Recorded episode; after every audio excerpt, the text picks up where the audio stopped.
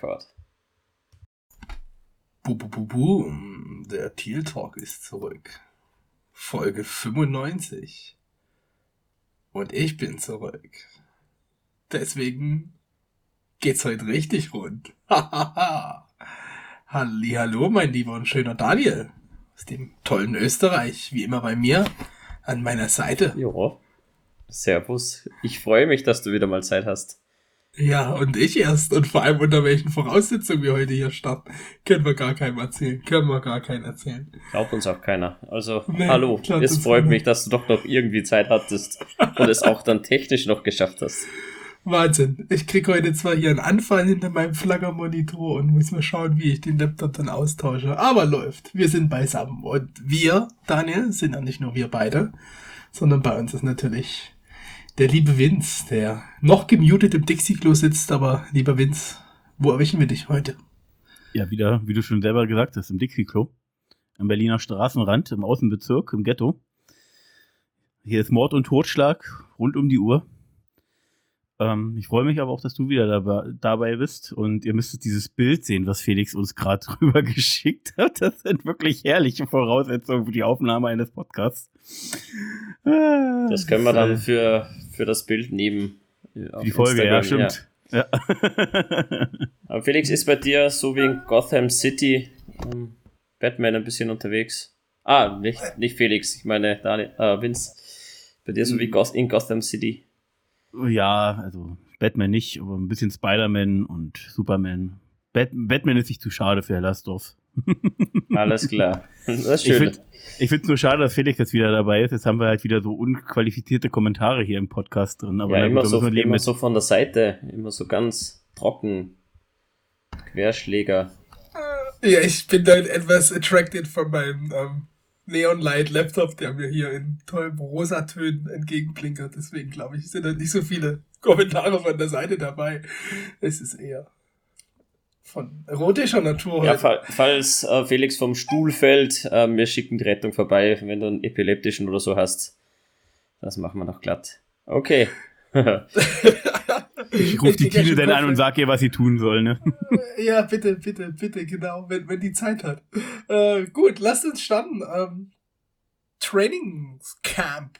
Tag 3 mittlerweile, glaube ich. Meine Güte, wie die Zeit vergeht. Ähm, Daniel, leg mal los. Du hast ja so ein bisschen was rausgesucht, außer dass ähm, wir einfach einen guten QB haben, oder? Womit möchtest du am besten starten? Das ist die gute Frage. Ähm, ich glaube, wir fangen ähm, ganz zu Beginn mal an, wo denn überhaupt unser Trainingscamp stattfindet. Ähm, beim Stadion, beim TIAA Bankfield ist ja eine riesengroße Baustelle. Da kommt das Miller Electric äh, Sports Center hin. Äh, Miller Electric, ja, die große Kooperation mit den Jaguars eingegangen nach jahrelanger Partnerschaft und ist Namensgeber für das neue Trainings Facility Center. Das wird aber noch ein bisschen dauern. Das dauert noch bis Sommer 2023 und deswegen sind wir auf die Episcopal oder wie spricht man es überhaupt aus? Ich probiere es erst gar nicht. Ja, wurscht. Episcopal School of Jacksonville. Das ist der Night Sports Complex von den Episcopal Eagles. Ähm, ist so eine Vorbereitungsgeschichte fürs College unter anderem und alles privat geführt und keine Ahnung was. Er ist nur fünf bis zehn Minuten entfernt vom TIAA Bank Field. Der Nachteil, es gibt natürlich keine Halle. Ähm, bislang ist das Wetter schön in Florida und in Jacksonville. Das heißt einmal über den St. John's River drüber und du bist schon beim ähm, Trainingsfeld. Genau. Ähm, Dazu ganz kurze Anmerkung, äh, hat man in dem Podcast äh, der Jaguars die haben wir jetzt schon mehrfach angesprochen, ja auch einen eigenen Podcast haben. Da fahren sie wohl auch gemeinschaftlich als, äh, mit dem Bus hin. Und da stellen die Reporter so tolle Fragen, wie, äh, wie man so die Leute in den zehn Minuten kennenlernt. Natürlich als Antworten kommt eigentlich ja gar nicht. In den zehn Minuten, da bist du mit Einpacken, Auspacken mehr beschäftigt als mit der kurzen Busfahrt. Ähm, ist halt einfach nur so ein Zeichen, so wir fahren da gemeinsam hin, glaube ich. Ja, ähm, ist sicherlich auch ein logistischer Aufwand, das alles wieder hin und her zu schippern, aber ähm, gut, dass es eine Möglichkeit gibt, das nicht allzu weit entfernt ist vom, vom Stadion und der alten ähm, Trainingsmöglichkeit. Äh, Stefan hat uns, glaube ich, vor, ja, ich glaube, es ist schon einen Monat her, eine Frage gestellt zum neuen Miller Electric Center. Und Stefan, es ist soweit, gleich zu Beginn. Du kommst auf deine Kosten. Zuerst haben wir vergessen, dann haben wir es aufgeschoben. Aber ich glaube, jetzt mit Start des Training Camp können wir da ein bisschen näher drauf eingehen. Und zwar zum Miller Electric Center. Ähm, wir haben uns da ein paar Fakten rausgesucht. Ich hoffe, Felix schläft nicht und kann mal so mit den ersten paar Hard Facts ein bisschen punkten, damit du auch ein bisschen wieder in die Gänge kommst. Sonst führen wir den Podcast wieder nur zu zweit. Ah, hier kommst du Money, Mann. 120 Millionen Dollar, Bitches. Was soll's? Miller Electric Center. Äh, der Daniel hat wunderbar recherchiert. Es gibt zwei Outdoor-Full-Size-Plätze, ein Indoor-Field und ich glaube, Daniel, du hast hier schon gefühlt so einen digitalen Rundgang gemacht, so wie du das äh, geschrieben hast. Weißt du, so durch, durch ja, das, das kann man auch wirklich toll nachlesen. Ähm, ja. Bei First Down, uh, firstdowntownjacksonville.com. Ähm, da könnt ihr reingucken. Das ist alles ein bisschen näher beschrieben. Aber was haben wir wow. denn noch so für Hard Facts? Außer Indoor-Trainingsmöglichkeit ist wichtig damit wir auch Hard ein bisschen vor den Stürmen geschützt sind. Hard Fact äh, Nummer zwei ist, das Center, das Sport Center gehört ja nicht uns, das gehört der Stadt Jacksonville.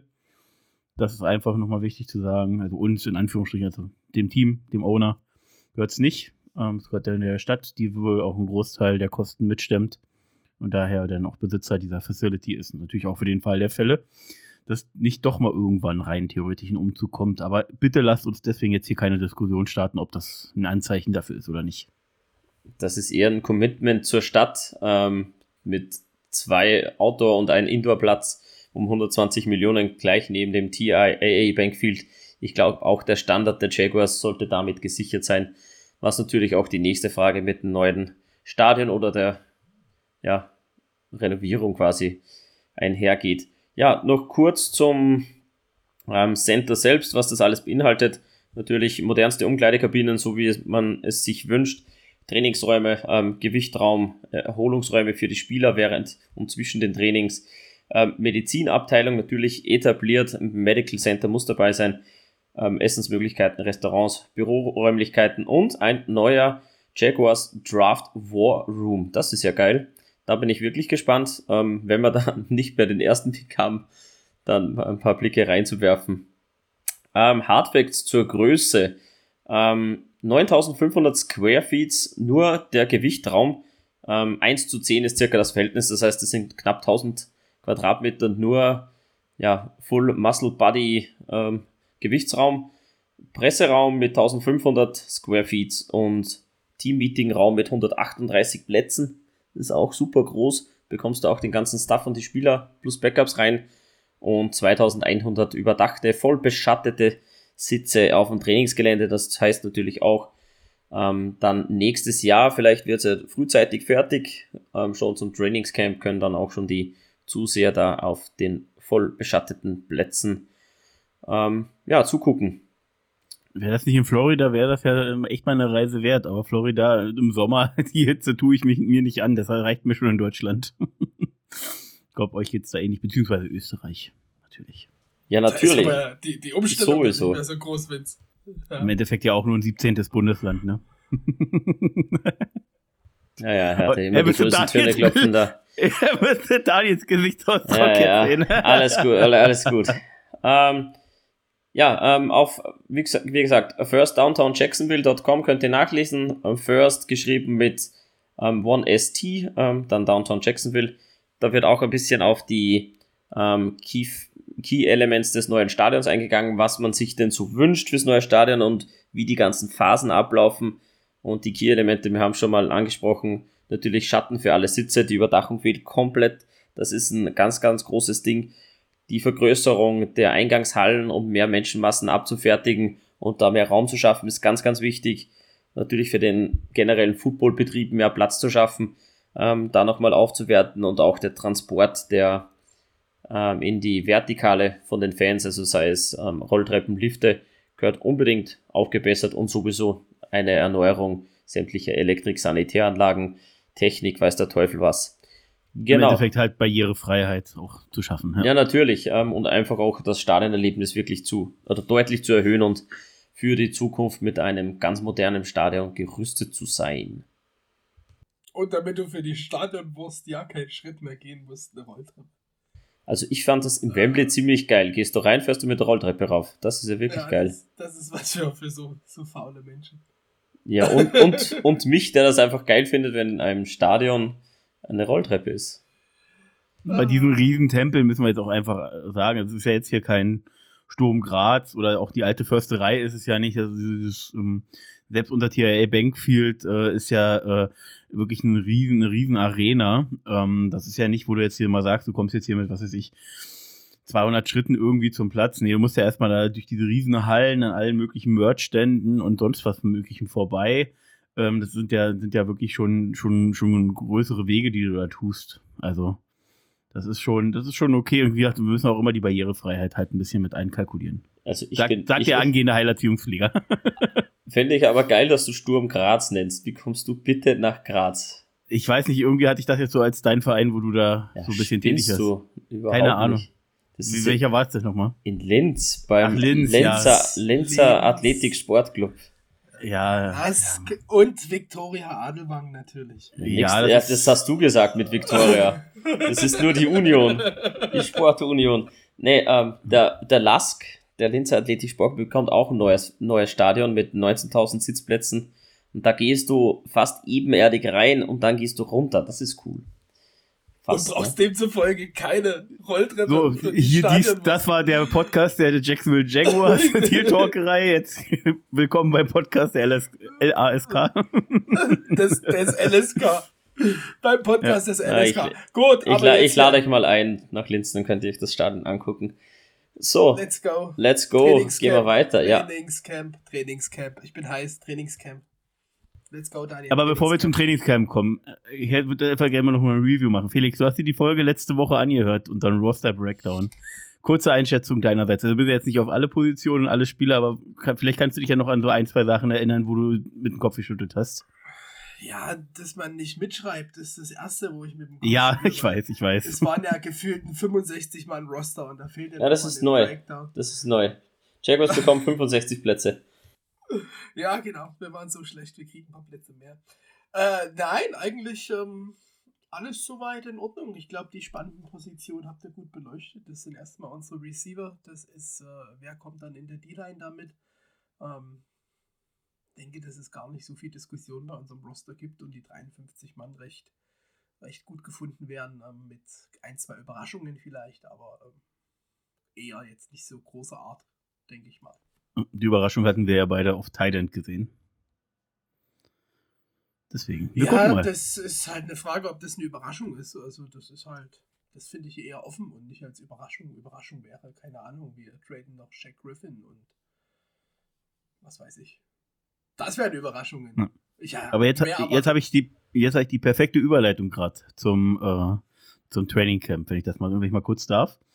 Ähm, da haben wir ja unter anderem, oder ist ja im Endeffekt auch eine News für euch da draußen, wenn ihr es noch nicht mitbekommen habt, Devin Lloyd, unser First Round Rookie, hat sich ja mit einem, äh, was war es nochmal? Muskelfaseres Oberschenkelzerrung, Oberschenkelzerrung, Ah. Entschuldigung. Aglans Tiergal. Ja, äh, sie wollen aber auch keine Timeline nennen für die Rückkehr. Ähm, also soll sich da wirklich jetzt auch auskurieren. Es soll jetzt nicht schlimm, schlimmer werden dadurch. Und äh, weiß jetzt gar nicht, ob ich es bei dir in dem, doch genau, hier in, in, deinem, in deiner Datei habe ich es auch gelesen. Ich habe es auch schon irgendwo anders gelesen gehabt. Das äh, stand jetzt wohl äh, natürlich Foye Ulukun äh, auf dem Feld steht und daneben wohl Shaq Waterman äh, sich duelliert mit Chad Muma. Ähm, also Chad Muma ist da nicht automatisch gesetzt als Rookie, sondern äh, Shaq Quarterman bekommt da fairerweise seine Chance und äh, hat da wohl ähm, ja einen gewissen, also jetzt nicht so einen Mörder-Eindruck hinterlassen, aber auf jeden Fall einen gewissen Eindruck hinterlassen. Ja, Stand jetzt, äh, Shaq Waterman von mir aus in zwei bis drei Wochen sollte äh, Devin Lloyd nicht oder noch nicht ganz fit sein, dann wird das Jet Mube übernehmen. Ich glaube, wenn mal die Pads on sind und der Speed da ist und die Leute sich eingegroovt haben, wird dann Jet Mube übernehmen. Die Überleitung war jetzt nicht so prickelt. Ich habe gedacht, da kommt jetzt richtig was, was Ja, Komplett krasses um die Ecke. Nein. Kennst du doch von mir. Ich bin da eher ein bisschen gesettet da. Ja, ja, alles klar, alles gut.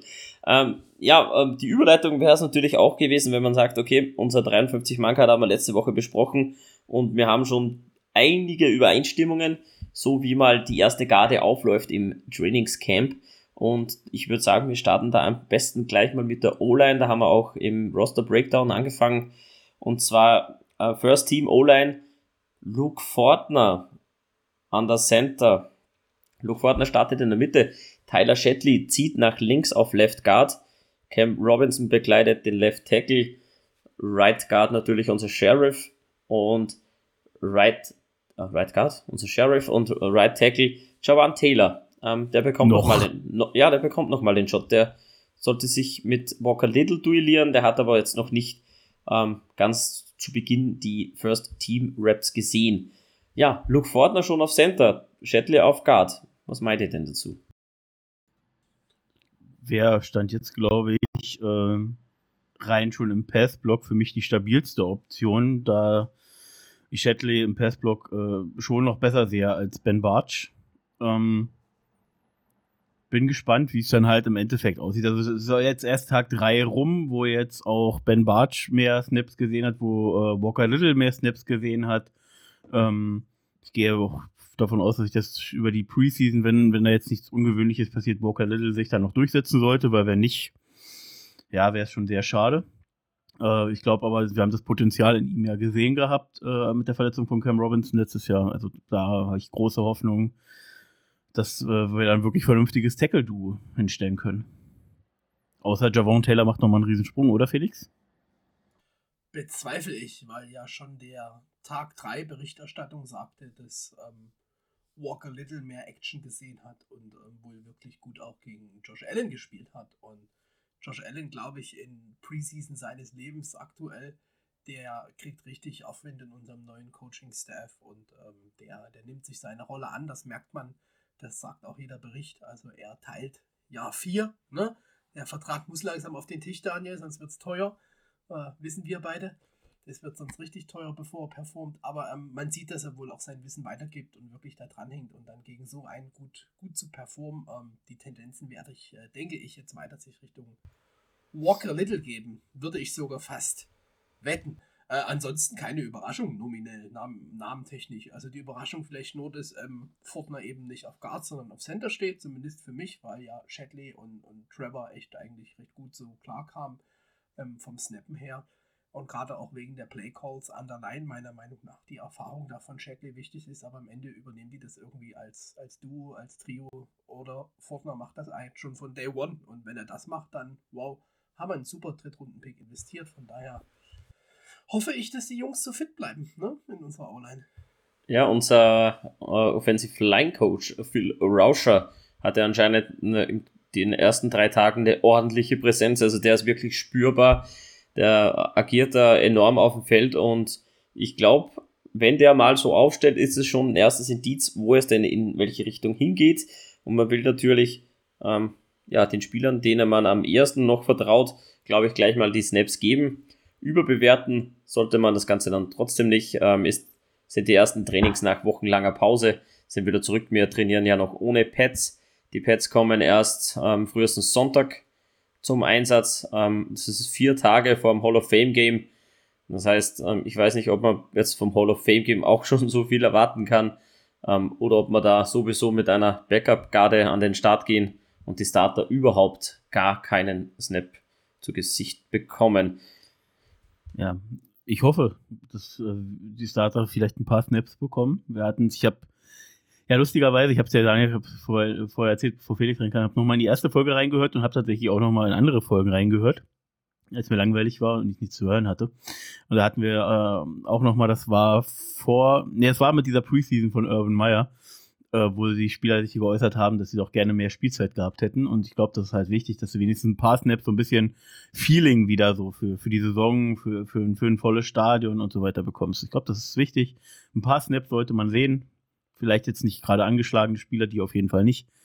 Aber so ein paar Catches und ein paar, paar Runs können wir schon mal einstreuen mit, mit der ersten gerade. Apropos verletzte Spieler, wir haben keinen einzigen Spieler auf der Player Unable to Perform Liste. Und das nochmal anzusprechen. Auch James Robinson ist runter von der Liste. Der trainiert individuell, sieht schon ein paar Drills, aber nicht allzu wild. Ähm, ist auch schon umgezogen mit, ähm, mit einem Jersey on. Das heißt, der Weg ist gut. Man will auf jeden Fall mit James Robinson nichts überstürzen.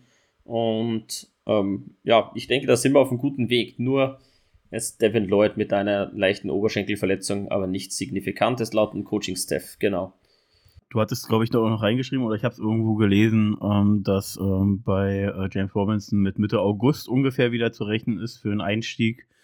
Das heißt, er hätte dann nochmal zwei, drei Wochen, oder, ja, die Saison beginnt, glaube ich, diesmal am 12. oder so, oder am 13. September, das ist fast noch vier Wochen Zeit, dann auch vor dem ersten Saisonspiel. Das heißt, sollte dieser Fahrplan so klappen, dann sieht es sehr gut aus, dass er am ersten Spieltag wirklich wieder ja. einsatzbereit ist. Doc Glennon hat seine Fühler ausgestreckt nach Jacksonville und Doug Peterson hat natürlich keine Timeline bekannt gegeben, wann er denn wieder fit ist, aber er vermutet eine Rückkehr circa Mitte August. Er hat gesagt, es ist wahrscheinlich. Ähm, ja, sollte es eine Woche oder zwei Wochen später sein, ist immer noch vor Saisonbeginn, wird er vielleicht nicht den meisten Workload sehen, aber er ist fit und er ist da und wenn eine Präsenz wie James Robinson am Platz steht, können wir so ein bisschen beruhigter reingehen. Und von dieser Präsenz reden wir ja nicht nur hier, sondern tatsächlich auch die Coaches. Trevor hat es im Podcast angesprochen, dass James Robinson halt auch eine richtige Präsenz mitbringt wohl. Und ähm, loben ihn alle und sie hoffen äh, alle, dass er äh, wieder fit wird. Und wir müssen ja bedenken, auch wenn es erst James Robinson drittes Jahr ist, für ihn ist es Vertragsjahr, weil er als undrafted Rookie reinkam. Die haben halt nur einen Dreijahresvertrag. Also für ihn geht es jetzt hier um die große Kohle. Weil Running Backs werden halt meist nur einmal groß bezahlt. Die meisten. Halt. Ja, und wenn er denn so spielt wie in seinem Rookie-Jahr, dann steht dem nichts im Wege, ihm einen angemessenen Vertrag zu geben. Da können wir auch ein bisschen ins Täschchen greifen. Aber Running Back, auswechselbares Material, man hat es gesehen. Zack, bumm, Achillessehnenriss und die Season ist vorbei. Aber guck mal, was, was da geht dieses Jahr. Ich bin zuversichtlich. Und lieber Felix, du bist so still. Ja, ich weiß, wir, ich und Vince haben eine innige Beziehung aufgebaut in den letzten Wochen, aber wir haben dich nicht ausgeschlossen. Du bist immer noch in unserem Herz. Sprich mit uns. Man muss ja auch mal genießen können und ihr wart schon viel zu schnell weg von den First Team Raps und mit der J-Rob Love, die er natürlich verdient hat. Aber der Junge muss nach der Verletzung erstmal zurückkommen. Und ähm, er hat jetzt nicht das Cam Akers Tempo aufgelegt, äh, aber trotzdem, da muss man erstmal zurückkommen. Das haben die wenigsten Running Backs. Deshalb ähm, lassen wir diesmal die, medialen Rummel hoffentlich auch rum um seine Person, weil wenn das schief geht, ist der Junge gefrustet genug, wie ihr auch schon gesagt habt. Hat keinen fetten Vertrag, weil nicht gedraftet. Also für den steht viel auf dem Spiel und ich glaube, es ist wichtig, dem jetzt nicht so viel Druck zu machen. Ähm, hoffe, das gelingt auch unserer Media. Äh, First Team Raps denke ich nicht, dass wir die am 5.8. groß sehen. Das ist, äh, wie gesagt, nur das Hall of Fame Game. Ich glaube, damit fangen wir dann in, in den richtigen Preseason Games an, aber der 5.8. ist nächste Woche und ich glaube, da wird man ähm, paar natürlich drauflassen, aber so gesamt die First, First Team Offense denke ich nicht, dass wir die zusammen sehen werden. Also würde mich schon überraschen. Ich denke eher so ein paar, paar Rookies gestreut. Ähm, vor allem die, die Late Round Rookies und auch Leute vom letzten Jahr, die sich noch beweisen müssen, die werden wir viel sehen, aber ich bezweifle, dass wir da groß Trevor Lawrence in Action sehen. Ja, also viel wollte ich jetzt auch nicht. Ich hätte jetzt gedacht, dass wir den ersten Drive oder so, weißt du? Einfach mal. Weiß ich nicht mal, ob man das, das halt schon riskiert, weil wie gesagt, so, ja. so viel Training war noch nicht. Äh, Full Gear, 5.8. nächste Woche, das, das ist schon sehr, sehr früh und da ähm, glaube ich, sollte man damit schon, schon in umgehen. Ja, wie gesagt, wichtig ist halt nur, dass sie dann halt äh, zum ersten Saisonspiel halt wirklich so ein bisschen in einem gewissen Rhythmus sind, soweit man das halt über eine Preseason erreichen kann. Deswegen auf jeden Fall. Gerade auch hier unsere unseren Rookie wie, wie äh, Luke Fortner, so, eben für so jemand ist es durchaus wichtig, ein paar Snaps schon mal zu kriegen. Wie gesagt, der muss ja auch keine erste, ganze erste Halbzeit spielen, aber wenn er im ersten Drive oder bis zum zweiten Drive drauf bleibt, einfach mal um so ein Gefühl zu bekommen, schon ist das, glaube ich, ganz wichtig. Ich glaube eher, Fortner ist die Kategorie wie unser Snoop Doggy Dog Running Back, die eher mehr Snaps sehen werden. Die Frage ist halt, wer dann da daneben steht. Aber ähm, ja, Rhythmus ist, glaube ich, noch ein gutes Stichwort. Ähm, Press Taylor hat wohl gesagt, 90% des Playbooks sind schon installiert. Ähm, da bin ich äh, gespannt, wie das dann wirklich aussieht, wenn es endlich mal auf, aufs Feld kommt. Ähm, auf beiden Seiten des Balls. Wenn alle Spieler so, so heiß sind wie Devin Lloyd und Co., die direkt, äh, nachdem sie gedraftet wurden, im Stadion ankamen und noch nicht mal den Vertrag unterschrieben haben und schon nach dem Playbook geschrien haben, dann sieht schon mal ganz gut aus, dass die Spieler zumindest mal wissen, bei welchen Plays sie was tun müssen. Und dann muss das halt nur noch mal durchgegangen werden, alles. Und das so in Fleisch und Blut übergehen, Felix. Du bist ja Coach, du weißt ja, wie sowas funktioniert. Ja, das ist das A und das O, richtig, richtig. Und ähm, weil du es gerade ansprichst, äh, Devin Lloyd und der Daniel meinte ja, wir brauchen noch ein paar News. Das stand zumindest nicht in seiner Vorbereitung. Der hat schon sein eigenes ähm, Jugendcamp in irgendeiner ähm, Flugplatz, glaube ich, war es oder so gehostet. Also Devin Lloyd macht schon vor seinem ersten NFL-Spiel für, für die Jacks neben dem Feld so viel für Jacksonville als City, als Community. Das muss man einfach mal lobend ähm, erwähnen. Da haben wir einfach so einen Juwelen gedraftet, selbst äh, wenn der jetzt spielerisch nicht so reinknallt. Ähm, das haben wir davor aber schon gesagt. Charakterlich ist das so ein guter Mensch und das andere, das kommt schon, da bin ich mir 100% sicher. Also da können wir nochmal proud sein auf unseren zweiten First-Round-Pick aus diesem Draft. Weil der Übergang zum Linebacker ganz interessant ist. Auch da wieder im Jaguars-Podcast erwähnt, dass wir wohl Stand jetzt äh, damit rechnen können, dass Ulukun den Green Dot wohl in der Defense bekommt. Kann aber auch theoretisch sein, dass, dass es ein, äh, jemand ist, der, der allgemein nah an der Box dran ist, also oder durchaus mal an der Box dran ist, also ein Safety oder auch ein, auch ein Josh Allen könnte ihn bekommen, aber gerade mit Mike Cordwell, der von der Linebacker-Position kommt als DC, ich glaube, da wird es Ulukun, da würde ich Wetten abschließen derzeit drauf. Wenn man schon bei den Linebackern sind, wollen wir da auch noch kurz bleiben. Ähm, man sieht schon im Trainingscamp so einen neuen Look unserer Defense. Da können wir mit den Linebackern gerne anfangen.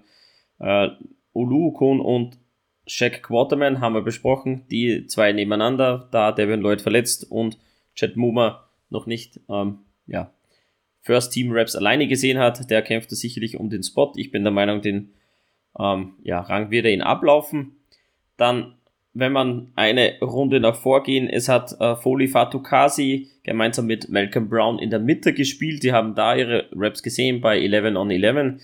Ähm, auf dann Defensive Line noch Josh Allen mit Dawan Smoot, Roy Robertson Harris und Trayvon Walker. Sah auch sehr viele Snaps, das haben wir immer wieder gesehen. Trayvon Walker und Josh Allen, das ist wie eine Einheit, die sind vorher schon am Platz, trainieren nachher noch am Platz mit ihrem Line Coach. Ähm, die sind wirklich heiß.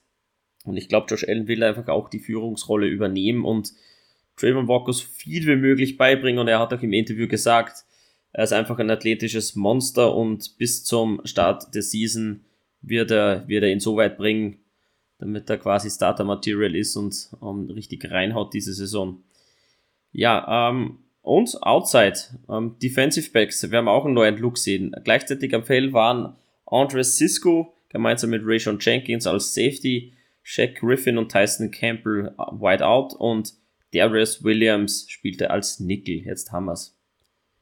Ganz kurze Anmerkung dazu, also auf jeden Fall schon mal sehr cool. Also war nicht nur cool, dass er nicht auf der, äh, dass er auf der PUP-List nicht aufgetaucht ist mit äh, Jenkins, ähm, aber dass er jetzt hier auch gleich die, die, die Starter-Raps und so, so fit wieder ist nach der Verletzung. Auf jeden Fall sehr gut. Ähm, Felix, hier mal eine Frage an dich. Wenn man sich so die Namen durchliest, wie das aussieht mit den zwei kräftigen Kerlen in der Mitte und dann viel Pass Rush, Linebacking, blitzende Linebacking Material, klingt das für mich so ein bisschen nach der Buccaneers Defense, oder? Weil die haben ja auch mit den Cover Linebackern, die hatten ja auch zwei kräftige in der Mitte und dann die anderen machen Druck immer unterschiedlich, oder? Kelsey Breeze, ne? Wenn, wenn unser DC von, von Todd Bowles äh, kommt aus der Bucks Defense. Äh, das war auch zu erwarten, aber ja, das, das wird, denke ich, sehr ansehnlich und ich glaube fast, dass er noch ein Stückchen mehr Blitzaffinität zeigen wird. Also da denke ich nicht, dass unsere Defense sich, sich scheuen braucht. Und das Ziel ist, glaube ich, ähm, schon, dass man da eine gute Defense aufs Feld stellt. Also ich denke, ähm, unsere, unsere Offense ist auch natürlich immer durch unseren QB im Fokus. Aber wie viel Talent in unserer Defense steckt, das werden wir schon wirklich sehen. Und gerade auch der erwähnte Andrew Cisco äh, stand jetzt wunderbar geschrieben. Der hat einen anderen Speed, also different level of speed, denn, denn his counterparts on defense stand da. Also der zeigt genau das, was wir pre-draft von ihm erwartet haben als Ballhawk da wie in Syracuse. Also das zeigt er jetzt auf dem NFL-Level. Hat wohl auch teilweise Titans gecovert mit Manhurts. Ähm, da habe ich gelesen, hat zurückgezogen. Das wäre sonst nämlich eine von T-Laws Incompletions geworden, beziehungsweise vielleicht sogar ein Pick. Also er hat richtig zurückgezogen. Das ist im Live-Game angezeigt. Den hätte ich Schmutzfreund, aber mach jetzt mal den Catch, weil es ist Trading Camp. Also ich glaube, die, die Stimmung generell, das ist so, was man liest, ist schon nochmal eine ganz andere, als wir das letztes Jahr hatten. Und klar, letztes Jahr waren wir auch gute Dinge mit Urban und in Aufbruchstimmung, aber man merkt schon, dass irgendwie dort was anderes aktuell entsteht. das zeigen, Das zeigen so viele Äußerungen. Daniel wollte, glaube ich, das gleiche gerade. Ja. Aber den, den Stich kann ich mir einfach gerade nicht verkneifen, wie Josh Allen halt einfach mal auf, auf der PK raushaute, ähm, dass er sich jetzt endlich mal wie, äh, oder dass alle Spieler sich jetzt mal Ja, wie, wie du- behandelt fühlen wie erwachsene Männer und Du musst das eigentlich vorlesen, schon alleine der erste Satz, der, der knallt so rein. Man, it feels great to be in a part of a professional locker room. Das ist so richtig in your face, bitch. Ähm, ja, er ist froh, in einem professionellen locker room zu sein.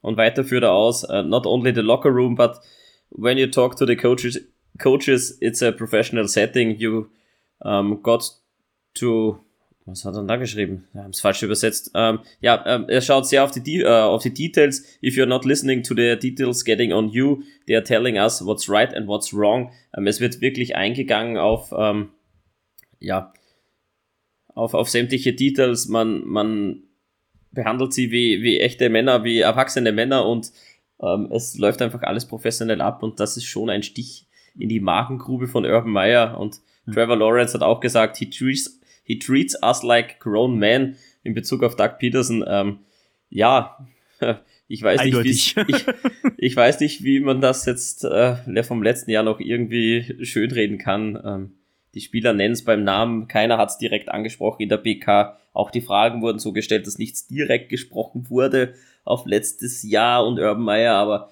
jeder wusste, wovon geredet wird und ja, es ist Aber, aber die Negativität lassen wir jetzt einfach mal weg. Viel wichtiger ist nämlich, dass wir nochmal zur positiven Energie kommen hier, bevor wir wieder anfangen zu lästern, Leute. Wir lästern über Urban, der lästert über unseren Kontostand und über unsere ähm, nicht so gut aussehenden Blondinen, die wir am Po krapschen.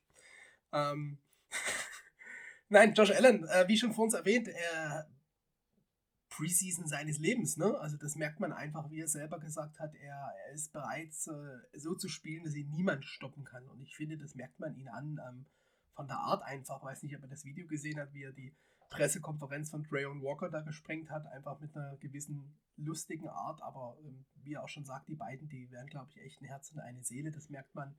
Und äh, Jo- Josh Allen schon trainiert dieses Jahr mit ähm, Von Miller und mit ähm, Bertrand Barry äh, in Trainingscamps irgendwie gewesen in der Preseason. Also er hat schon wirklich davor sich äh, angefangen, richtig vorzubereiten. Und ich glaube, ähm, diese Rolle, die man ihm immer zugesprochen hat, das werden wir dieses Jahr einfach sehen als Leader der Defense. Und wenn das in der Box funktioniert, dann werden wir das auch statwise sehen. Bisher hat er 20,5 Sacks in drei Seasons. Ähm, da können wir ja mal ein paar Bold Predictions rauslassen, ob das am Ende der Season nicht sogar dann bei 33 steht oder so. ach, er verdoppelt die Zahl einfach. ja, aber die. Also wenn er, also komm Felix, wenn er, wenn er, wenn er, wenn er fit bleibt, also das war jetzt halt gerade die letzten zwei Jahre immer mal so ein Ding, das halt auch immer mal ein bisschen ausgefallen ist. Wenn er mal eine Saison jetzt auf dem Level dann durchspielt, 20,5 in der Season ist aber schon ähm, Ne? Knackig. Also, ja, äh, unterschreibe ich dir. Bold Prediction halt. wenn, wenn du damit jetzt kommst, unterschreibe ich das natürlich sehr gerne, aber ähm, 20,5 wäre schon eine Hausnummer. Ich glaube, da braucht man noch ein bisschen, ja. Nee, das wollte ich nur unbedingt loswerden, weil gerade Josh Allen, finde ich, sticht einfach heraus. Und ähm, ja, Andrew Sisko sticht Hm. heraus. Tyson Campbell sticht heraus übrigens, der auch, ähm, ich glaube, gestern oder vorgestern direkt mal äh, zwei Incompletions, die Thieler hatte, waren direkt von ihm geforst. Thilo Also, hatte keine Incompletion. ja, Gestern, nicht heute, gestern, heute. Gestern, aber heute waren es zwei von, von Tyson Campbell, glaube ich, dann. Ich habe nur die Zahlen von den ersten zwei Trainings, da war er on fire. ja, ja, Ja. genau, aber dann war Tyson Campbell on fire und ich meine, das andere war ja das, äh, wie ich das gerade mit Cisco schon vorgelesen hatte, äh, das, das kann man jetzt nicht ganz so ernst nehmen, natürlich. Ja, das, das nicht, aber ähm, wenn man jetzt sehen. Äh, Jordan DeLugo zum Beispiel, der verfolgt ja die Trainingscamps ähm, immer ziemlich ja, hautnah und bekommt da sehr viel mit und ähm, der sagt, es hat eigentlich, soweit er sich erinnern kann, in, Jackson, in Jacksonville noch keinen Quarterback ähm, gegeben, der ohne Incompletion da in den ersten Tagen rausging. Da geht es jetzt gar nicht um die äh, Completions an sich, sondern einfach auch die, die Chemistry und einfach der Flow und einfach, ja, ein bisschen die Lockerheit, die da drinnen ist und trotzdem mit genügend Spannung, um ordentlich zu trainieren und ja, zeigt auch die tiefe Bombe auf Treadwell. Die Connection ist immer noch da. Da ist das Feeling auch noch da. Überrascht uns das aber wirklich, Daniel? Also, äh, nee, nee, nee. Vielleicht nicht, ganz, nicht ganz so hyped, weil ich meine, das ist das, was wir erwartet haben von ihm, seitdem er an, ans College äh, die, die, die Uniform übergestreift hat, war doch klar, dass der Mann ein anderes Level auf der NFL erreichen sollte. Und jetzt ist halt die Hoffnung, dass wir ihn einfach nicht kaputt spielen, wie wir das davor mit vielen UBs und anderen Talenten eventuell gemacht haben. Und ich glaube, da ist auch unser Coaching-Staff ähm, genau das Richtige für, weil das, das was er jetzt benötigt, ähm, eine, eine, wirklich positive Umgebung bekommt er jetzt endlich, nicht so wie letztes Jahr. Das letzte Jahr war für jeden halt rausgeschmissen und die, die Progression, die werden wir da, die Progression, die Progress werden wir einfach sehen an der Stelle und sieht man ja schon, ne? Also wie du schon sagst, Connection mit Treadwell, die ist da. Ähm, Chenot ist schneller geworden, steht überall. Also der hat auch an sich gearbeitet. Äh, ich, äh, der hat auch schon verschiedene Snaps gesehen, unter anderem auch aus dem Backfield. Also man wird auch ihn einsetzen. Ähm, übrigens noch kein Drop von LeVisca Chenot bisher am Trainingscamp. Leute, das geht, es geht los. Ne? Ähm, er wird zeigen, was einfach in ihm steckt. Und das werden ganz, ganz viele bei uns zeigen. Und wenn endlich mal die Offense eine Handschrift bekommt und ein System bekommt, das ist ja das, was letztes Jahr fehlte, dann kann ja auch ein, ein Quarterback wie Thieler viel besser einfach performen. Weil wo sollte denn letztes Jahr performen? So out, out of system als Rookie QB, äh, das war ein bisschen viel verlangt. Ne? Also deshalb, let's go. Hat er schon als Rookie QB mehr gezeigt, als wahrscheinlich man in dieser Situation hätte erwarten können. Ähm, also alleine, wie er mit der ganzen Situation umgegangen ist. Aber das hatten wir alles schon. Ähm, was wir, glaube ich, noch nicht so oft hatten, ist, äh, sind die ganzen Aussagen von Taylor, auch von Josh Allen, ähm, dass wenn irgendwas ist und sie mit dem Headcoach sprechen, sie immer das Gefühl haben, der weiß, wovon er redet, weil er selber auf dem Platz stand. Das wird immer wieder angesprochen wie gut es da ist, jemanden zu haben, der selber auf dem Platz stand, der selber in der NFL gespielt hat, der weiß, von was er redet. Und ähm, das verstehe ich jetzt gar nicht mal als Spitze gegen Urban, sondern es ist einfach jetzt eben dieser Vorteil, einen ehemaligen äh, Quarterback da als Head Coach zu haben, äh, der äh, spielerfreundlich ist und gleichzeitig eben auch weiß, äh, wovon er da redet. Das wird immer wieder hervorgehoben in den Interviews, muss man einfach auch nochmal kurz erwähnen. Weil du vorhin äh, Drops angesprochen hast. Lieber Felix, ähm, unser undrafted Rookie Kevin Austin hat Probleme, die Bälle festzuhalten. Der struggelt ordentlich im Trainingscamp. Er bemüht sich zwar ordentlich, er haut sich ordentlich rein, ist immer länger auf dem Platz und gibt alles, aber er hat einfach Probleme zu performen. Im Gegensatz zu, wie heißt Winningham im Vornamen, ich merke es mir einfach nicht. Aber wurscht, der andere der junge Wide Receiver, der performt ordentlich und die kämpfen halt um einen ja, sechsten, siebten Spot bei uns im Roster. Keine Ahnung, wie viele Wide Receiver wir mitnehmen, aber wie schätzt du die Chancen ein, ähm, eines Kevin Austin, einen von einem Winningham wirklich den Roster zu packen? Felix? Sehr gering, weil du sagst schon sechs, sechs Receiver-Spots, maximal sieben und da müssen wir jetzt nur einfach mit reinzählen. Haben wir schon mal weg. Äh, Chenot, Jones, Kirk. Äh, jetzt muss ich kurz mitzählen. Ecknu, Chenot, Jones, Kirk sind wir bei 4.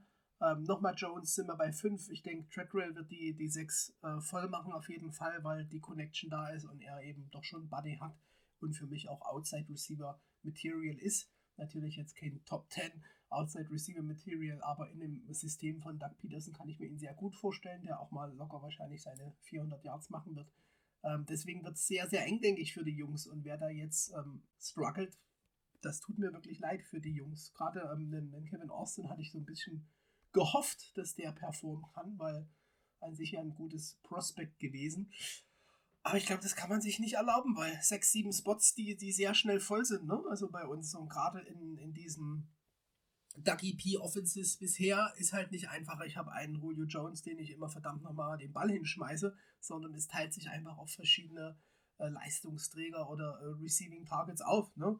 Und deswegen glaube ich auch gerade mit dem, wie ihr das schön besprochen habt, Dan Arnold und Evan Ingram, beides auch eher Catching Tight Ends, ähm, dass wir die damit einbeziehen müssen. Travis Etienne müssen wir einbeziehen. Da ist äh, wenig, wenig Luft für leider solche ähm, Patzer, sage ich jetzt mal, oder ähm, Concentration-Sachen. Da musst du einfach im Trainingscamp von Anfang an da sein. Das kannst du dir erlauben, wenn du Jamar Chase bist als First-Round-Pick, wie man gesehen hat letztes Jahr. Der hatte auch ein paar Drops, da kann man sich das erlauben. Da haben alle noch gelacht und dann hat er bis zum Super Bowl den Mittelfinger gezeigt. Ähm, aber als undrafted Rookie wirst du dir das nicht erlauben können. Also sehe ich sehr schwierig. Ähm, weiß nicht, wie ihr das seht. Ähm, also ich glaube, dass wir, ja, wir haben jetzt Tag 3 und die Trainingszeit bis zum Hall of Fame Game ist nicht lang. Ich glaube, nach dem Hall of Fame Game oder nach dem ersten Preseason Game ist dann auch schon die erste Cutwelle. Ich glaube, nach dem ersten Preseason Game ist die erste Cutwelle. Ähm, da muss man halt schon wirklich Gas geben. Jetzt ist halt die Frage, wie wird das von den Coaches eingeschätzt, weil die auch alle Berichte ja halt nur von Journalisten oder jetzt wie äh, Jordan DeLugo als Fan äh, geschrieben werden. Ähm, wenn die Coaches da jetzt einfach Talent zum Beispiel weiter in einem Kevin Austin sehen, weil er einfach Dinge kann mit seinem Körper, die vielleicht andere nicht können, dann wird man sicherlich die Preseason Games noch abwarten. Ähm, weil, wie gesagt, du hast bis nach dem äh, ersten offiziellen Preseason Game, also es ist dann unser zweites Preseason Game in dem Sinne, ähm, inklusive Hall of Fame Game halt, ähm, dann wird man sicherlich da auch nochmal das genau beobachten und einschätzen. Und wenn dann halt auf dem Markt irgendwo jemand ist, der ihnen besser gefällt, dann ist, ist es aus, äh, aus Coaching- und Staff-Sicht eine, eine, eine Business-Entscheidung. Für den Spieler dann halt unglaublich hart. Ähm, man muss halt abwarten. Gleichzeitig heißt es ja nicht, dass für Kevin Austin die einzige Chance bei uns ist. Und wir müssen halt einfach abwarten. Ne? Das ist das, was wir die ganze Zeit sagen. Wir müssen abwarten, was jetzt passiert. Die Preseason ist noch eine Weile. Über einen Monat, anderthalb Monate knapp, bis es dann wirklich losgeht. Und ja. Daniel, du noch mal 50 Cent. Ähm, ich glaube, dass Kevin Austin wird schwierig haben, wenn er da schon im, im Vorfeld mit struggelt. Klar, kann eine Progression da sein, aber da zeigen andere Spieler einfach schon ein bisschen mehr auf Luchuan. Winningham heißt er übrigens. Ähm, 6-3 groß, große Receiver. Fehlt uns auch vielleicht ein bisschen. Vielleicht haben wir da so, ja, ähm, einen Baustein gefunden, den wir ein bisschen zurechtschleifen können. Aber der Spot ist halt enorm schwierig. Du hast zweimal Jones, wie gesagt, Christian Kirk, ähm, Jamal Egno, wenn du mit reinzählst und ähm, ja, Lavisca Chenot noch und ja, was der Teufel was. Mit sechs Spots sind wir da gut bedient und sieben, glaube ich, wird schwierig. Aber ja, vielleicht rutscht da einer rein. Ähm, Verletzungen bleiben im Wide Receiver auch nie verschont. Mal sehen, ähm, wenn wir Darwin in der Hinterhand haben, vielleicht bekommt er da seine Snaps und vielleicht auch in den Preseason Games kann er sich eventuell beweisen und ja, überzeugt da und schafft den Roster-Spot. Wer weiß, vielleicht zündet auch noch Kevin Austin, man weiß es nicht. Wer will noch mal ganz kurz, ja? ne, bevor du weitermachst, nur ganz kurz eine externe äh, Sache ganz kurz erwähnen. Ähm, der Herr Ross, äh, der Wide Receiver aus Clemson, den wir alle gerne noch irgendwie mitgenommen hätten, der äh, mit seiner Nackenverletzung, der ja. ist, wird halt die auf, ist halt von den Chiefs auf die IR gesetzt worden. Äh, ja, der ist erfolgreich. Oder er ist erfolgreich sowas. operiert worden und fällt aber die Saison aus oder irgendwie so, habe ich gelesen. Genau, ja. Aber es ist nicht der Nacken, es ist was anderes und ist halt einfach bitter für den Jungen. Das wollte ich einfach nochmal sagen, weil das, den seine Karriere werde ich auf jeden Fall noch ein bisschen verfolgen. Ähm, wenn wir weitergehen, wer hatte noch Probleme? So, unsere Kicker haben ein bisschen gestruggelt, nämlich beide, ähm, Mivis und unser Porno-Balken Sentoso. Beide haben gestruggelt. Ich glaube, müssen wir jetzt nicht allzu viel Gewicht reinlegen. Ähm, mal sehen, was die Spiele dann so bringen. Und DJ Beathard, unser geliebter Backup-Quarterback, läuft wieder am Feld rum. Die Verletzung dürfte halbwegs auskuriert sein. Er wirft auch schon seine Bälle. sicher noch nicht bei 100%, aber er ist am Feld und dürfte auch wieder unseren Backup bekleiden. Hatten wir eigentlich schon erwähnt bei der letzten Podcast-Folge, dass wir einen neuen Quarterback haben? Nee, hatten wir nicht, da hatten wir noch Perry on board. Perry nee, da, ist weg. Genau, das, wollt, das wäre der Anschluss gewesen. Verzeih mal. Ah, okay, Entschuldigung. Äh, ja, EJ Perry, unser undrafted Rookie Quarterback aus keine Ahnung was, ist äh, gecuttet worden. Dafür haben wir Herrn Slaughter, spreche ich jetzt mal aus. Slaughter. Slaughter. Slaughter. Ich wollte es ein bisschen amerikanischer aussprechen, Entschuldigung. Slaughter. ähm, haben wir verpflichtet, der in dieser USAFL oder wie das heißt, ähm, dort gespielt hat, äh, dann da auch einigermaßen überzeugt konnte ähm, oder ganz gut überzeugen konnte. Den haben wir jetzt dafür gesigned, um vielleicht auch CJ Beathard ein bisschen Druck zu machen.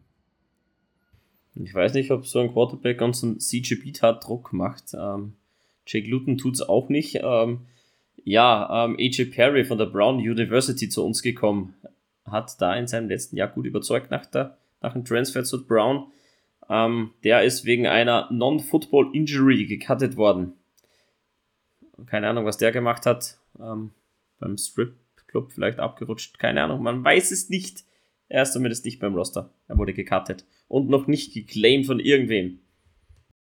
Er ist eh verletzt ist. Und ähm, Kyle Slaughter, Slaughter ähm, 28 Jahre, acht NFL-Teams schon gehabt seit 2017, kurft er in der Liga rum. Ähm, hat bisher einmal das Roster gemacht, glaube ich, bei den Vikings und ansonsten immer nur ähm, Camp und Practice Squad und was weiß ich, Kai. Ähm, sorry, ich glaube nicht, dass der wirklich unserem Best Offense Performer vom letzten Jahr, CJ Beathard, da wirklich Konkurrenz macht. Ähm, weiß nicht, warum man so ein Signing nimmt. Also, ähm, ja, Camp Buddy. Hat sich mir nicht erklärt. Ja, ja, wollte gerade sagen, vielleicht kann er genau dadurch, dass er eben acht, acht Teams gesehen hat, unter anderem äh, die Broncos, die Vikings, ähm, die Raiders. Vielleicht kennt er einfach so viele andere Offenses, dass man sagt, du kannst wunderbar unseren Scout QB spielen.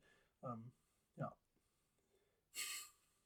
Ja, however. Ich halt nur noch mal, wollte nur noch mal ganz kurz was sagen, was mir vorhin ein bisschen untergegangen ist, als wir über die Defense gesprochen haben und wir äh, die beide, die auch unter anderem gelohnt hat. Ich glaube, äh, unsere Stärke ist gar nicht mehr unbedingt das Starting-Potenzial, weil was wir mittlerweile in der Defense oder in der Front 7 einfach an Material da haben, das ist eine, eine Tiefe, die wir seit Jahren, glaube ich, nicht mehr hatten, seit 17 nicht mehr. Also wenn man überlegt, dass jetzt äh, Fatukasi und Brown schon starten, das sind zwei Spieler, mit denen ich mir durchaus vorstellen kann, noch zu starten. Ähm, dahinter aber weiterhin Devon Hamilton, um hier mal ein bisschen Ohio State Love Richtung Felix äh, auszuteilen. Ähm, definitiv äh, ein Spieler, von dem ich mir einen großen Sprung erwarte. Und andere, und ach, das hatten wir letzte Woche auch schon, also unsere Defense, unsere Front Seven allgemein. Äh, Arden Key hat auch in den Training Camp heute überzeugt in Date äh, an Tag 3. Ähm, da haben wir einfach wirklich richtig gute Rotationsmöglichkeiten. Felix, das ist doch deine Position. Also, wenn du da von der, von der Besetzung in der Tiefe nicht begeistert bist, natürlich besser geht immer, aber im Vergleich das zu letztem Jahr und so. Wollte ich gerade sagen, also es ist ein Sprung zu letztem Jahr und wichtig ist, dass jetzt Scheme-Rise einfach mal was passiert. Ähm, also, dass wir das auch aufs Papier bekommen, aber so die Tiefe, äh, gerade auch wie du es gesagt hast, der Schlüssel sollte bei uns zumindest in viel Rotation liegen, weil ich finde, wir haben viele Spielertypen, in dem Sinn doppelt auf einem ähnlich guten Level. Also doppelt von nicht, dass man den, den cutten kann, sondern ganz im Gegenteil. Ich habe einfach einen Hamilton, ich habe einen Brown, ich habe einen Fatukasi, ich habe einen J2 Fele, da habe ich vier, vier richtig kräftige Jungs für vorne, die äh, Löcher stopfen und Druck machen und kann einfach da gut rotieren, dass die frisch drin sind und das sollte der, der Schlüssel da zum Erfolg sein. Und glaube auch, dass das die richtigen Jungs dafür sind. Also keiner, der jetzt hier als ähm, Top 10 Pick reinkommt und den Anspruch hat, äh, alle Snaps durchzuspielen. Und das ist halt wichtig, finde ich. Und so zieht sich das ja eigentlich durch die ganze Defense meiner Meinung nach durch. Und dann gibt es halt Key Positions wie, wie eben einen Ulu Okun oder Lloyd, wenn er fit ist. Und auch unsere DBs, die, die werden schon recht solide draufbleiben. Aber gerade an der Front, ähm, da müssen wir ordentlich durchrotieren. Da haben wir genügend Material, was schon eine gute, gute Baseline vom Level hat auf jeden Fall. Besser geht natürlich immer, wie du so schön sagst. Also. Ja, ein Donald oder ein Garrett könnten wir durchaus vertragen. aber äh, muss jetzt nicht, nicht unbedingt. Nicht mal, nicht, nee, nicht mal auf dem Level immer so gedacht. Also es gibt aber ja auch so dieses, dieses Tier dahinter, wo wir schon noch ein, ein zwei Spieler schon mal haben könnte, dass das ähm, noch besser wird. Aber das kommt schon mit der Zeit. Und dann auch, wie wir vermutet haben, glaube ich, alle drei, ähm, unser Wide Receiver aus deinem Zweiteam, Felix, äh, Williams, äh, wird wohl die Slot-Rolle spielen. Hat er jetzt jedenfalls im Training Camp gemacht? Ja, bin, bin ich überrascht. Also ich denke, man hat da schon die Interviews ähm, im Signing mit ihm geführt, dass man ihn in dieser Rolle sieht oder sehen will, weil bisher hat er diese Rolle nicht groß gespielt. Ganz im Gegenteil. Und auch hier die Frage, ob das nicht ähm, viel auch über Rotation abläuft. Ne? Also äh, diese, diese Slot-Rolle, die man natürlich typenmäßig ähm, Cornerbacks hat, die das ähm, spielen können, haben wir aber irgendwie nicht im Roster. Also wir haben natürlich Trey Herndon, den er auch schon sehr geliebt von Don Markus dargestellt hat, aber der hat ja auch wenig Ahnung von Football und denkt immer nach, Leonard Fournette ist ein Gott. Ähm, deswegen glaube ich, dass das ähm, viel mit Rotation auch geschehen kann, aber er schon mittlerweile das sich so durchsetzt, dass er unser Nummer 1 Slot-Guy werden sollte. Beziehungsweise auch die Frage ist, ob er dann nicht nach innen rutscht, wenn es die, die entsprechenden Sets sind mit, mit Slot, ähm, also mit, mit Nickel, Corner an der Stelle, mit Slot, äh, Cornerback an der Stelle ähm, nach innen rutscht und ansonsten auch außen spielt und damit den anderen beiden um die Außenraps bettelt, bis es halt heißt, hey, wir brauchen drei Cornerback und dann reinrutscht. Ähm, kann ich mir vorstellen, so eine Rolle. Ich glaube auch, er hat da die nötige Erfahrung, das so zu spielen. Und ja, Tyson Campbell muss einfach aufs Feld, Leute. Das war ganz klar. Ja, für Shaquille Griffin wird aber auch positiv von Mike Caldwell erwähnt, immer wieder. Ja, Tyson vor allem bitte nicht in die Slot. Das hat man letztes Jahr ansatzweise versucht. Und das sah einfach nicht so schön aus. Der soll wirklich außen bleiben.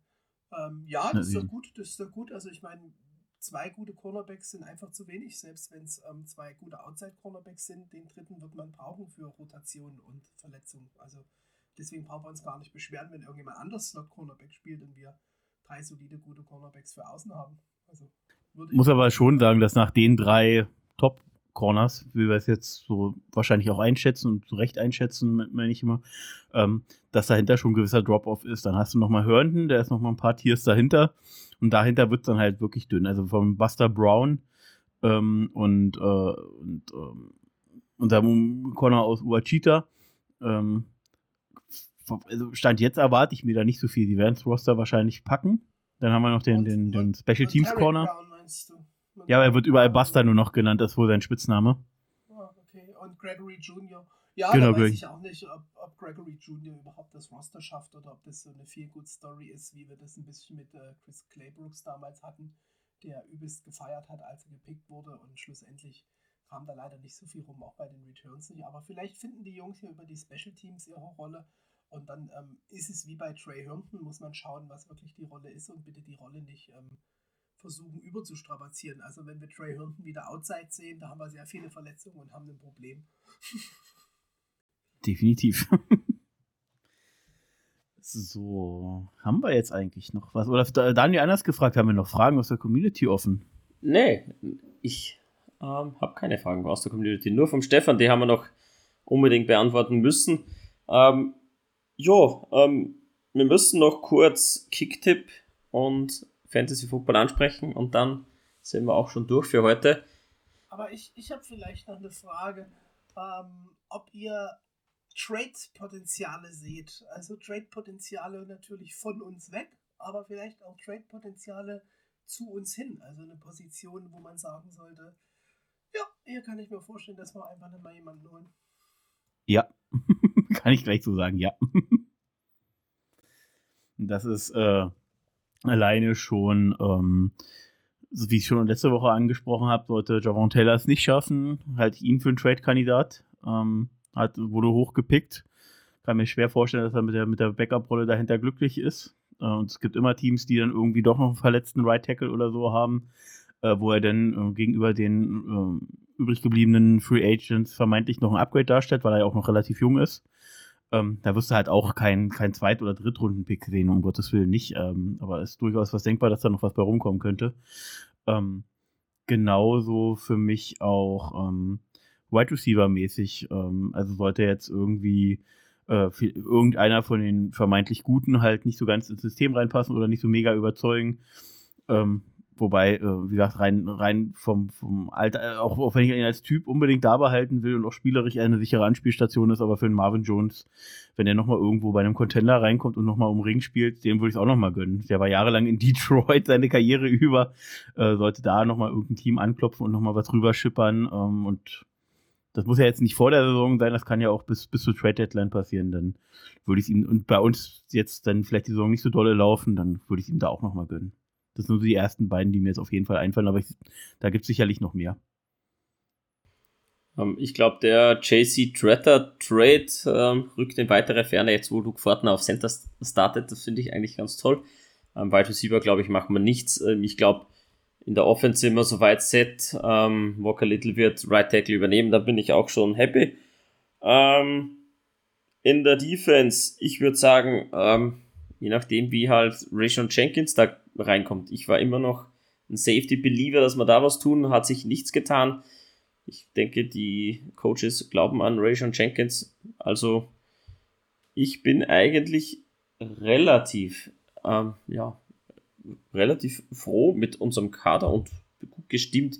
So ein richtiges Trade-Potenzial sehe ich bei unseren Spielern nicht. Ähm, bekommt man eigentlich relativ wenig für. Deswegen bin ich der Meinung, es wird nicht viel passieren. Maximal ein kleines Trade Package irgendwo für einen, einen Late Round Pick in, in der Zukunft, aber so prinzipiell habe ich jetzt nichts am Schirm, wo ich sage, das wäre ja, nervenaufreibend oder ähnliches.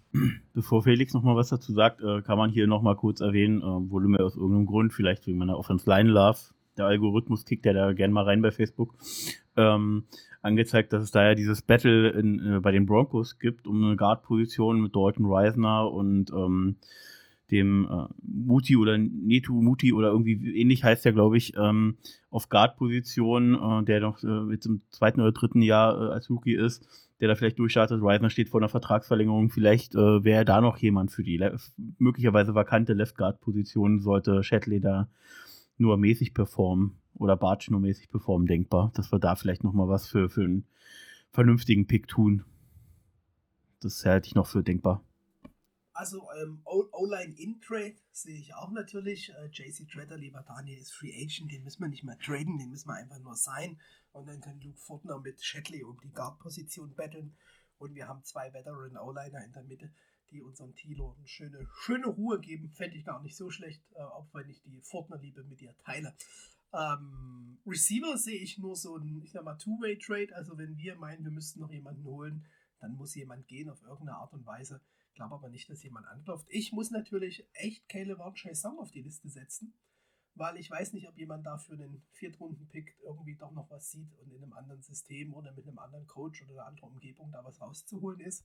Und ich muss äh, Rain Smooth auf die Liste setzen, Jungs. Letztes Vertragsjahr, war? Letztes Vertragsjahr. Ähm, bei ihm muss man sagen, also nicht, dass er schlecht ist, sondern ganz im Gegenteil. Ich glaube, er ist gut genug, dass er die, die Attention von anderen Teams zieht, ähm, einen Trade-Kandidat zu werden oder zu sein. Denn wir sind kadermäßig nicht wirklich auf ihn drauf angewiesen, auch wenn es schade wäre, weil es ein guter Typ und ein guter Spieler ist. Aber ähm, du gibst keinen Josh Allen ab, du gibst natürlich keinen kein Trayvon Walker ab, den wir erst geholt haben. Und ansonsten haben wir eben für die Edge auch nach Arden Key wir haben ja, genügend so zum Reinrotieren, ähm, meiner Meinung nach in der D-Line und weiß nicht, wenn da jemand anklopft, ob wir da nicht doch ähm, sagen, okay, Viert- oder Drittrunden-Pick nehmen wir nochmal mit für die Zukunft. Die Frage ist halt, wie sich es entwickelt bis zur Trade-Deadline. Ist das, das ist halt, äh, dieses Szenario hängt halt einfach komplett von Calvin Chasson ab, gar nicht mal unbedingt von Smooth. Selbst wenn der jetzt nochmal explodieren sollte, ähm, dann wird man wird es eher auch wieder von ihm, äh, von, von Chason abhängen, weil wenn Chason wieder oder weiterhin gar so gut wie nichts zeigt, glaube ich, dann nimmt man ihn lieber noch mit, gerade wenn die Saison doch recht erfolgreich verlaufen sollte, was wir ja alle hoffen und was, wo ich auch Potenzial sehe. Ähm, aber wenn, wenn, wenn Jason jetzt auch noch performen sollte und den hat man ja dann noch ein Jahr weiter sozusagen in der Hinterhand, dann könnte ich mir einen Trade von Smooth sehr gut vorstellen. Aber du brauchst die Tiefe auf der Edge, gerade weil Smooth halt auch äh, in verschiedenen Packages, Packages äh, ein bisschen reinrotieren kann in die, in die Interior D-Line, dort auf einer, auf einer 3-4-Edge-Position. Ähm, ja, bringt dann eine gewisse Flexibilität mit. Das kann vor Arden Key auch, aber wenn du zwei so Leute hast, und du brauchst halt die Tiefe im Pass Rush. Äh, bei Walker müssen wir jetzt abwarten. Eine Verletzung ist immer denkbar damit musst du auch immer gewissermaßen einplanen, damit du da irgendjemanden hast. Eigentlich willst du ja das Top-Duo auf dem Feld haben, so viel es geht und recht wenig, äh, zumindest an dieser Stelle meiner Meinung nach rotieren. Also so, so weit wie es geht, muss Walker mit Allen zusammen auf dem Feld stehen und die Ability zum Reinrutschen hat halt Traven Walker auch. Deswegen auch jetzt den Smooth-Ansatz ganz ohne, ohne Durchbruch oder was weiß ich einen Jason zu verstehen. Ich sehe das getrennt, sehe ich die beiden so auf, ähm, kann ich mir vorstellen, am ehesten. Und reinkommen wäre halt dann die Frage, wie gesagt, ich glaube, so Interior O-Liner oder nochmal eine, eine wirkliche Rappen, das kann man schon mitnehmen, aber ich denke auch, dass gerade Receiver die Sache eigentlich durch ist, also dass da nichts passieren wird eigentlich. Ja. Gerade weil auch noch, auch noch vergessen, ganz kurz im, im Training Camp, äh, ich glaube jetzt an Day 1 oder Day 2 war es direkt, ähm, Christian Kirk halt äh, wirklich äh, als Whiteout äh, eine tiefe Bombe auch von Tilor gefangen hat, also wir setzen ihn nicht nur in den Slot ein, wie es ja auch mal gerne mal in irgendwelchen anderen Podcasts gesagt wird, oh, wir holen hier einen Slot-Receiver für viel Geld. Nee, nee, also das habe ich beim letzten Mal schon versucht zu sagen. Christian Kirk kann genauso gut äh, Wide Out, wie er Slot kann. Also da haben wir halt eine Allzweckwaffe. Ja. Scheint so stehen zu bleiben, die Auswahl. Es bleibt, es bleibt zu stehen. Gut. So, darf ich jetzt zu meinem Announcement Fantasy kommen? Ich glaube ja. Ja, ja. Unsere Liga, unsere Liga auf Sleeper ist voll. Haben 24 Teams kämpfen um den begehrten ersten Platz an der Sonne.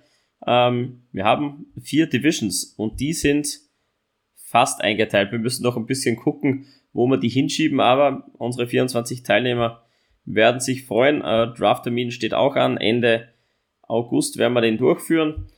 Und ähm, Nächstes Jahr werden wir da wieder erweitern. Wir werden mit einer ähm, Quali-Liga und einer Meisterrunde spielen mit Auf- und Abstieg. Also das wird sicher eine feine Sache. Preise organisiert wieder die Heike. Danke schon mal an dich, liebe Heike. Erster Platz ein signierter Helm von unserem First-Round-Pick, Trayvon Walker. Geiles Ding. Ähm, Mark Brunel, ein Autogramm an der 3 und an der 2 auch noch ein Autogramm von Josh Allen, glaube ich, war es. Ja, und Kicktip. Ich muss Werbung machen für Kicktip, hat die liebe Heike gesagt. Ähm, da haben wir noch Potenzial. Da können wir noch ein bisschen, ähm, ja, ein bisschen reinhauen. Wir haben ein original äh, signiertes Trikot von Trevor Lawrence am Platz 1, glaube ich, wenn ich mich nicht ganz täusche. Die Heike ist wieder mal fest am, am Preise einsacken. Also der erste Preis ist mal richtig, ähm, richtig geil. Ja, ähm, meldet euch einfach bei uns, ähm, PR-Nachricht oder direkt an die Heike, nehmt teil. Ähm, macht einen Spaß. Wir machen keinen Gewinn, natürlich, das nochmal dazu gesagt. Alles wird wieder an euch ausgeschüttet und fast jeder bekommt einen Preis. Müsste sich ausgehen. Gut. Also, Dann. teilnehmen, Glöckchen klicken und wir verabschieden uns. Warte, mir fällt gerade noch eine Sache ein und die ist eine Herzensangelegenheit, wie ich das, ich habe vorher dran gedacht, währenddessen dran gedacht, jetzt die ganze Zeit irgendwie vergessen, irgendwo einzustreuen. Auch bei den Jaguars im Podcast äh, derzeit zu hören eine Tony Boselli-Reihe, ja, äh, über ihn, über seine Karriere, mit seiner Frau und einem ehemaligen Gegenspieler von den Dolphins, wenn ich das richtig mir gemerkt habe, äh, die über, über seine Art und Weise sprechen. Denn seine Hall of Fame Introduction, glaube ich, heißt es, ähm, wird ja dann vor dem Hall of Fame Game stattfinden. Unser erster Jaguars in der Hall of Fame, äh, unser erster Jaguar-Spieler in der Hall of Fame. Äh, einfach nochmal zu erwähnen, äh, gibt Love, Love, Love an Tony Boselli raus. Ach ja, und eine Sache noch, ähm, da es angesprochen wurde, ähm, der Wide Receiver Rookie bei den ähm, Houston Texans, John Mechie, ähm, ist ja an Leukämie erkrankt. Das dürfte schon den meisten Fans ähm, da draußen bekannt sein. Ähm, aber ein Appell von uns an euch. Ähm, es gibt im Österreich, Deutschland, der Schweiz und überall Typisierungsaktionen für Stammzellenspenden. Ähm, bitte informiert euch drüber, holt euch Informationen ein und wenn es euch möglich ist, ähm, die Rahmenbedingungen einzuhalten und auch gewillt seid, ähm, Stammzellen irgendwann mal zu spenden und Leben zu retten, lasst euch typisieren, ist eine super Sache. Ich selbst bin auch typisiert und bereit, gerne Stammzellen zu spenden, wenn das denn nötig ist. Ähm, also informiert euch ähm, über die Möglichkeit, Stammzellen zu spenden und helft und rettet Leben. Das ist noch ein Wunsch von mir und somit gehen wir da aus dieser Folge raus. Danke fürs Einschalten, danke fürs Zuhören und natürlich verabschieden wir uns mit einem herzlichen Dü